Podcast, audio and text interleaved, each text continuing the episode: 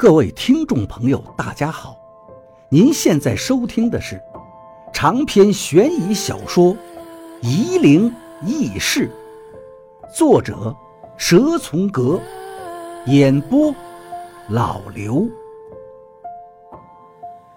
第七十三章，我这个念头刚落，一个浑身湿淋淋的老头子过来了，对赵一二喊道：“赵师傅。”好冷啊！老子在大江里泡了好几个晚上了，给点酒喝吧，热乎一下。赵一二微微一笑，把自己杯中的酒往地上倒去，那酒水根本就没有落到地上，地上就没有任何酒水的痕迹。谢谢您了，我去捞人了。现在当大人的都怎么了？狗日的都不管自己的小孩。今天一天，大江都收了四个，妈的！现在还在河边哭得死去活来，有什么用？打麻将的时候就想不到儿子跑到大江里洗澡去了吗？那水鬼一闪就不见了，我眼睛瞪得老大，看着赵一二，王八却一点动静都没有。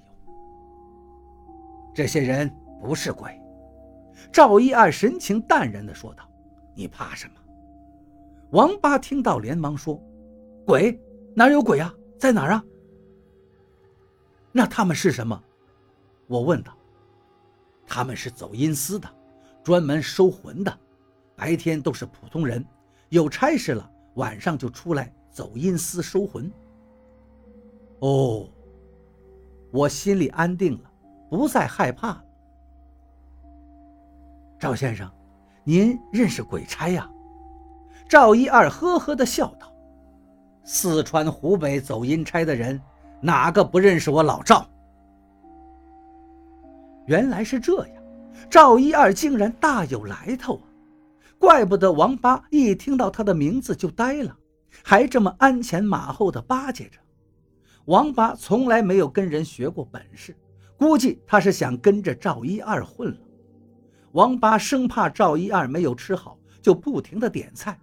可赵一二能吃多少？这些好菜都被我吃了。酒一直喝到了深夜，王八极力安排赵一二去国酒开个房间，可是赵一二笑着拒绝了。他说他有地方睡觉，就跟我们道别了。王八问道：“赵先生，那邱阿姨怎么办？她的事情怎么收拾呀？”总不能看着邹发姨他们逍遥法外。你还真多事。”赵一二说道。“邹发姨做了这么多歹事，不会有好结果的。石楚现在在我手上，他老板哪会轻易放过他？”赵一二想了想，又说道：“好吧，明天我们再去医院看看情况。”赵一二说完。就向江边走去，不知道他睡觉的位置到底在什么地方？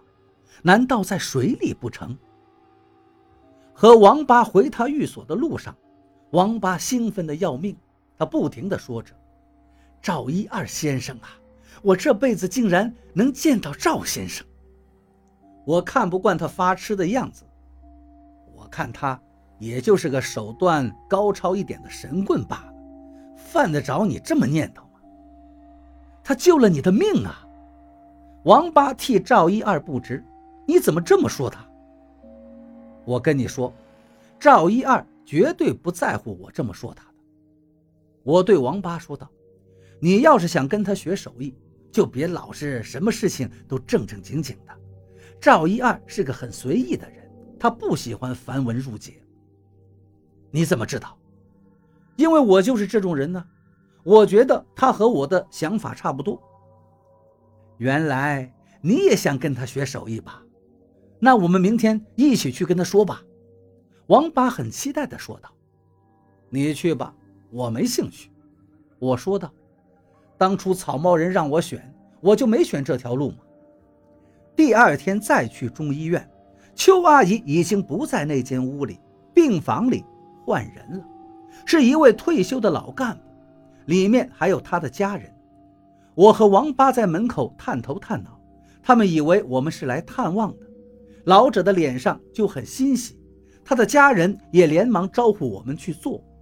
我和王八一看，连忙道歉：“对不住，对不住，我们走错房间了。”老者的脸上很是沮丧，失望之极。我和王八正在想，赵一二是不是在骗我？这时，一位年轻医生过来对我们说：“刘院长在办公室等你们。”我和王八来了多次，那个医生应该是认得我们的。我和王八又走向了刘院长的办公室，没敲门就进去了。刚好看见刘院长正在骂人。你不去看，你看一看会死吗？每次你都推三阻四，你拽什么拽？你很伟大吗？又不要你承担什么，就是去看看。刘院长骂得兴起，唾沫横飞。手指着前方，快四十岁的人了，一点担当都没有。你的年龄都活到狗身上了。我和王八一看，惊奇不已。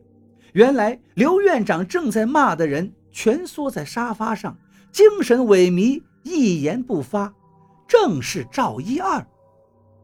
刘院长见我和王八进来，连忙把下面的话又咽了回去，在桌子上拿起茶喝了一口。掩饰一下，赵一二被骂得神情低落，对刘院长低声下气地说道：“我只是说懒得去，又没说真的不去嘛。那你到底去不去？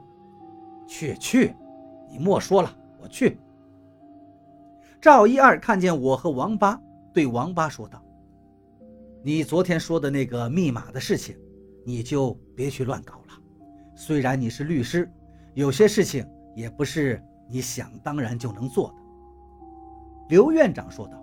“小王，你就别想这些事情了。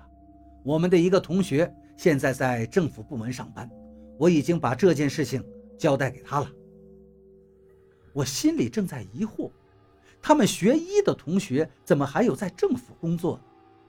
就听到赵一二大声说道：“是不是付刚？你怎么还相信他？”还没说完，赵一二又摆了摆手：“算了算了，跟老子有屁关系！我操这个心干嘛？”他重新在沙发上坐下，歪着头靠着沙发休息，嘴里却在嘟嘟囔囔，看口型应该是在偷偷的骂人。刘院长没有理会赵一二无来由的插嘴，他对王八说道：“秋生的爱人已经转到了优抚医院，小伙子。”你们心底还算不坏，这件事儿就算了结了。你们回去安心上班吧，别再管些不该你们操心的事情了。刘院长把话说到这个份上，我和王八再不知趣，也知道要走了。王八却不愿意走，他想问问赵一二以后怎么找人家，谁知道赵一二会不会搭理他呢？我拉开门就要走。没想到赵一二开口了：“你们两个也跟我去老刘家吃饭吧。”我忙说道：“哎，这怎么好意思？我们和刘院长又不太熟，你踩我干嘛？”我回踢了王八一下。刘院长当然是不愿意我们两个人去他家的，但是出于礼貌，也不好当面拒绝。看看我们，好让我们觉得不好意思，自觉推辞。赵一二说道：“昨天我吃了他们一顿，挺划得来的。今天老刘你就帮我把人情还了吧。谁叫我穷，请不起他们下馆子嘛。”刘院长如果再拒绝，就太不近人情了。我们等着刘院长下班，就往他家里走去。